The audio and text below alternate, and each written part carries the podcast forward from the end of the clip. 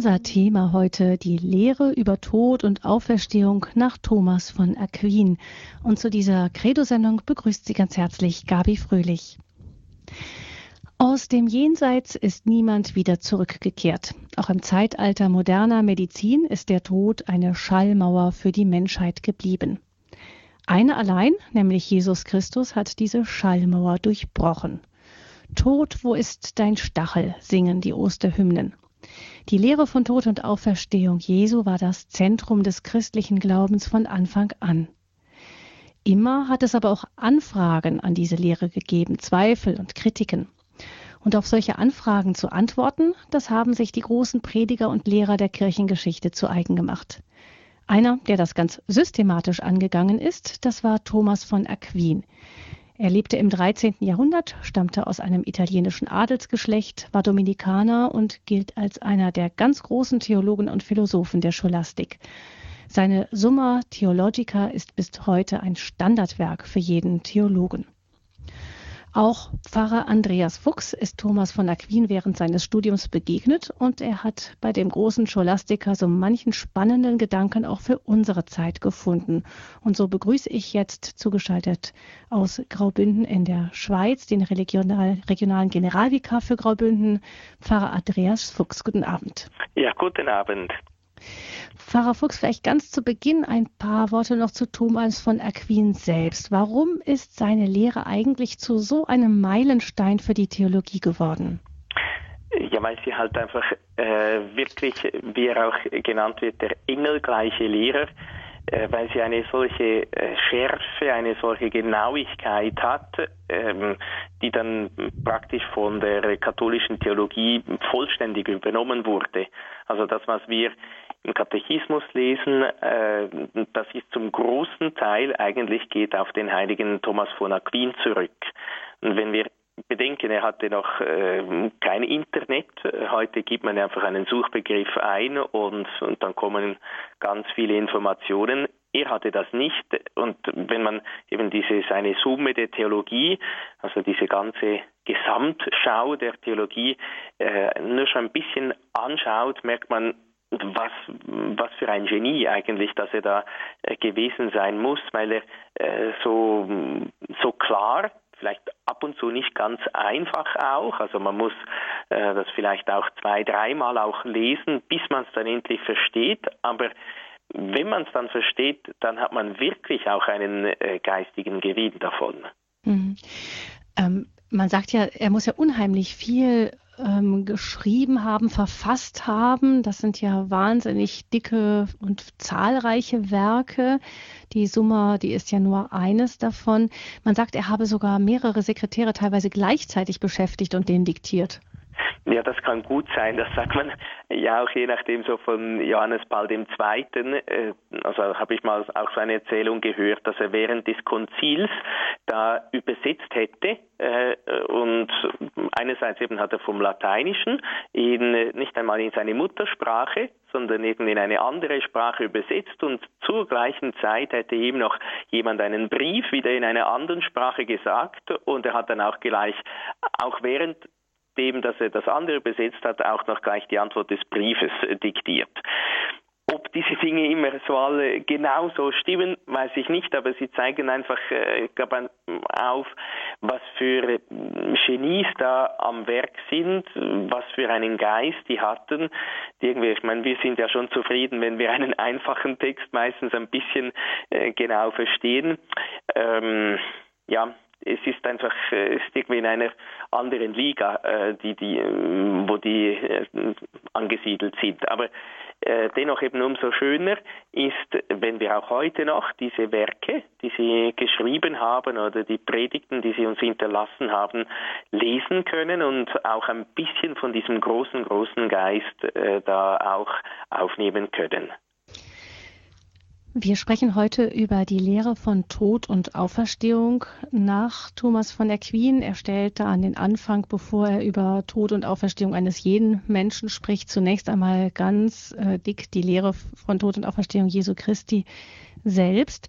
Wie ist es denn da? Stützt er sich da allein auf die Schrift oder hat er auch schon andere Quellen, aus denen er schöpft? Ja, er schöpft eigentlich immer oder so wenn man die, diese Summe der Theologie, also so sein bekanntestes Werk äh, liest, dann äh, merkt man ziemlich schnell, aus welchen Quellen er schöpft. Also das heißt, äh, als ich zuerst während des Studiums dann eben so ein bisschen auf diese Summe gestoßen bin oder auf den heiligen Thomas von Aquin, da dachte ich, ja, jetzt nimmt es mich Wunder. Das heißt eben, dass er so genial ist und dass er äh, da so engelgleich lehrt und dann habe ich so, da gibt es ganz viele Fragen, auf die er antwortet. Und dann habe ich da zuerst gelesen, dachte ich, ja, kommt mir schon komisch vor. Jetzt meinte ich, der sei so genial, aber das widerspricht er irgendwie der Lehre der Kirche. ähm, und, und, dann habe ich dann aber gemerkt, wie diese Artikel aufgebaut sind. Das heißt, zuerst ist eine Frage und dann kommen zuerst einmal die Einwände. Also zum Beispiel, was die Auferstehung jetzt betrifft, war es notwendig, dass Christus wieder auferstand. Und dann kommen eben die Einwände, die verschiedene Menschen da äh, vorgebracht haben. Eben da sieht man auch, dass die Quellen nicht nur die Heilige Schrift ist. Und dann äh, meistens so eins, zwei, drei, vier Einwände äh, gegen diese zu untersuchende Frage. Und dann heißt es andererseits, dann kommt meistens einfach ein ganz kurzes Zitat, da vor allem immer, wenn möglich, die Heilige Schrift. Das heißt, äh, da widerlegt er schon einmal mit der Autorität der Heiligen Schrift äh, diese Einwände, die zuerst standen, und dann kommt die eigentliche Antwort so der, äh, die Ausführung, warum jetzt zum Beispiel eben es notwendig war, dass Christus wieder auferstand und dann am Schluss kommt dann noch äh, zu eins, zu zwei, zu drei äh, und so weiter eben die Widerlegung dieser am Anfang genannten Einwände. Mhm. Also ich meine, das ist so ein Einwand. Gerade ähm, ist die Auferstehung Jesu Christi eigentlich so notwendig. Den könnte man ja auch ähm, in unserer Zeit äh, überall hören. Wenn es dann heißt, eigentlich ist es ja auch gar nicht so wichtig, welcher Religion man hat. Hauptsache, man ist gut zu den anderen und alle verstehen sich und irgendwie glauben wir doch alle so ungefähr an den gleichen Gott. Also die Notwendigkeit von Tod und Auferstehung Jesu Christi ist ja auch in unserer Zeit nicht unbedingt jedem schlüssig. Genau, und deshalb ist eben eigentlich auch der Thomas von Aquin, auch wenn er im 13. Jahrhundert gelebt hat, sogenannten, oder wie es heute eben auch lächerlich ein bisschen gemacht wird, das finstere Mittelalter. Äh, ich denke, ja, ich weiß nicht, ob unsere Zeit also Zeitalter so viel heller ist, wenn da so viele Menschen durch Waffengewalt nur zum Beispiel sterben. Aber auf alle Fälle eben, äh, das ist eben auch ein helles Licht, äh, das sogar heute noch diese Antworten, sicher, man muss sie vielleicht auch in die heutige Zeit umsetzen, aber die können auch für die heutige Zeit uns eben Licht äh, geben und Kraft geben für unseren Glauben deshalb ist das auch schön, auch wenn das vielleicht so zuerst ein bisschen trocken daherkommt, ähm, weil es eben es braucht auch Aufwand ein bisschen, das zu studieren und zu lesen, aber man liest es eben wirklich mit einem Gewinn. Da können wir jetzt vielleicht mal reinschauen und mal hören, was Thomas von Aquin dazu sagt, eben Auferstehung Jesu Christi. Warum ist die eigentlich notwendig? Also die Einwände lasse ich jetzt zuerst einmal weg, äh, aber es ist auch interessant, zum Beispiel beim ersten Einwand zitiert eben, er beruft sich nicht nur auf die Heilige Schrift, sondern auch äh, auf Heilige, auf Kirchenväter, einfach jene, die ihm damals schon zur Verfügung standen. Aber da zitiert er zum Beispiel auch den Johannes von Damaskus. Und das ist eben auch ein, ein Heiliger. Also er scheut sich nicht, da so die Argumente, die dann vielleicht eben auch die Feinde der Kirche vorgebracht haben, indem sie sich sogar auf Heilige äh, berufen haben, vorzubringen. Aber eben, er, er antwortet dann, und ich, ich möchte das auch gerne ein wenig zitieren, dass wir so ein bisschen seine Sprache gut das Original ist lateinisch, aber dennoch so mm, seinen Gedankengang, seinen klaren Gedankengang ein wenig erkennen. Äh, und er sagt, es, also schon mal der erste Einwand oder die Widerlegung der Einwände äh, zitiert er da eben andererseits, beginnt dann immer mit diesem andererseits, heißt es in Lukas 24, 46, Christus musste leiden und von den Toten auferstehen. Also wenn er auferstehen musste, dann sind eigentlich nur schon durch dieses Zitat äh, sämtliche äh, Einwände widerlegt. einmal prinzipiell. Nachher geht er dann schon noch darauf ein. Aber eben die Antwort heißt, es war notwendig, dass Christus auferstand und zwar aus fünf Gründen. Also eben, er nennt fünf Gründe und sagt dann erstens, nämlich zur Verherrlichung der göttlichen Gerechtigkeit. Äh, und dann erklärt er das auch noch, äh, dass Gott die Mächtigen vom Thron stürzt und die Niedrigen erhöht. Und Jesus hat eben sich selber erniedrigt und wurde dann deshalb von Gott erhöht. Also eben das ist Gerechtigkeit. Jesus, äh, Gott gibt jedem das, was ihm zusteht. Das ist die äh, Gerechtigkeit äh, in der Umschreibung, in der Definition. Also einerseits aus Gerechtigkeit, weil Jesus sich erniedrigt hat, wurde er auch von Gott erhöht, also äh, war es angemessen, war es richtig, dass er auferstand. Dann sagt er, zweitens zur Durchhellung unseres Glaubens oder zur, zur Stärkung unseres Glaubens. Äh, er sagt dann, denn durch seine Auferstehung ist unser Glaube an die Gottheit Christi gefestigt worden. Äh, also eben, dass er wirklich auferstanden ist, ist ja einer der stärksten Beweise, dass Jesus wirklich der Sohn Gottes ist. Dann sagt er auch drittens zur Erhöhung unserer Hoffnung. Also eben, da merkt man auch, diese äh, Summe der Theologie ist nicht einfach irgend so äh, trockene da geht es nur so um blöde Detailfragen und um äh, so, so äh, Haarspaltereien. Das hat mit dem Leben nichts zu tun. Aber nur schon bei dieser Frage merken wir, das hat schon auch mit unserem Leben zu tun, eben mit unserem Glaubensleben, mit unserer Beziehung zu Jesus, weil die Auferstehung Christi eben unseren Glauben stärkt, dass er wirklich Gott ist. Und wenn, wenn er nur Mensch gewesen wäre, hätte er nicht aus eigener Kraft auferstehen können. Dann eben auch, so da wir ständig geblieben, drittens zur Erhöhung unserer Hoffnung. Und er erklärt dann auch, warum. Denn wenn wir, wenn, denn wenn wir Christus auferstehen sehen, der unser Haupt ist, dann hoffen wir, dass auch wir auferstehen. Eben, äh, wir sind seine Glieder, wenn er auferstanden ist, dürfen wir getrost auf, auch hoffen, dass auch wir einst auferstehen werden. Dann sagt er viertens zur Unterweisung der Gläubigen für ihr Leben. Also eben, es hat auch einen Einfluss auf unser Leben.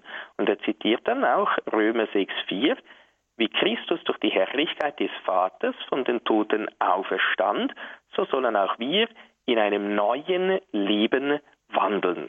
Und später sagt er dann auch, so sollt ihr euch betrachten als solche, die der Sünde abgestorben sind, jedoch leben für Gott. Und dann noch äh, fünftens, der fünfte Grund, äh, dass Jesus auferstehen musste. Fünftens zur Vollendung unseres Heiles. Und erklärt dann auch wiederum, denn wie er im Tode das Böse ertrug, um uns vom Bösen zu befreien, so wurde er in der Auferstehung verherrlicht um uns in die höchsten Güter einzusetzen. Er wurde dahingegeben um unsere Sünden willen und er erstand auf um unsere Rechtfertigung willen. Das ist ein Zitat aus Römer 4,25. Also das ist so die Antwort, die ich jetzt in gekürzter Art und Weise wiedergegeben habe, die der Thomas von Aquin gibt, warum es notwendig ist, dass Christus auferstand, eben wegen der Gerechtigkeit, wegen unserem Glauben, unserer Hoffnung, wegen unserem Leben, dass wir wirklich auf Christus hinausgerichtet leben und dass wir dann auch die Vollendung des Heiles erlangen, eben dass äh, wir wirklich gerechtfertigt werden und einmal den Lohn für unsere äh, guten Taten erhalten. Also man könnte auch sagen, wenn Jesus nicht auferstanden wäre, dann wäre unser Glaube ein ganz anderer. Also ohne die Auferstehung könnte unser Glaube nicht das sein, was er ist. Ja, also das sagt er auch, das zitiert er auch an einer Stelle äh, beim Korintherbrief, 1 Korinther 15, äh, heißt es ja auch, ja, wenn Christus nicht auferstanden ist, dann ist unser Glaube leer und sinnlos. Und dann hat eigentlich mm, all das, was Jesus gesagt hat, mm, dann keinen Wert oder dann, dann ist er ein Lügner. Weil dann, äh, wenn, wenn Jesus äh, so viele Male vorausgesagt hat, ich werde sterben und auferstehen, äh, wenn er nicht auferstanden wäre, dann hätte dann, dann haben wir keinen Beweis eigentlich oder keinen Hinweis, äh, dass das, was er gesagt hat, wirklich stimmt. Und im Gegenteil, wir hätten eigentlich guten Grund daran zu zweifeln, dass es so ist, dass Jesus die Wahrheit sagt, dass er wirklich der Sohn Gottes ist. Dann eben dann, dann wäre wirklich der Glaube leer und sinnlos. Und mhm. Paulus sagt dann ja, aber Christus ist auferstanden. Deshalb ist eben alles wahr, was er sagt. Und deshalb ist unser Glaube eben nicht leer und sinnlos. Also notwendig in, ja. im wirklichsten Sinne des Wortes. Jetzt kommt, geht Thomas ja auf verschiedene Details noch ein, die mit der Auferstehung zusammenhängen. Zum Beispiel, dass Jesus am dritten Tag auferstanden ist. Dann stellt er ja die Frage, warum ausgerechnet der dritte Tag? Genau, oder, äh, es heißt eben, ist das angebracht und äh, also einerseits eben kann man sagen, das steht ja auch in der Heiligen Schrift und Jesus äh, zitiert das auch und und der äh, Thomas von Aquin eben nach den äh, Einwänden, wie wir gesehen haben, zitiert er dann auch Matthäus 20, 19. Äh, sie werden den Menschensohn den Heiden ausliefern, äh, das sind verspotten, geißeln und kreuzigen und am dritten Tag wieder auferstehen. Und dann sagt er, dann kommt die eigentliche Antwort und sagt dann, die Auferstehung war zur Durchhellung unseres Glaubens notwendig. Das, was er auch schon in der ersten Antwort da äh, gesagt hat.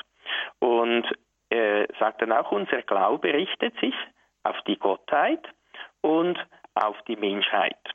Und damit der Glaube an seine Gottheit gefestigt werde, sagt nun Thomas von Aquin, musste er bald auferstehen und durfte seine Auferstehung nicht bis zum Ende der Welt verschoben werden. Weil einige haben gesagt, ja, das hätte ja genügt, wenn er am Ende der Welt auferstanden wäre. Aber eben um unseren Glauben zu stärken, dass Jesus wirklich Gott ist, deshalb äh, kann, war das nicht angemessen, dass das bis zum Ende der Welt verschoben wird. Ja, also ist ja eigentlich ja. einleuchtend, denn hätte er bis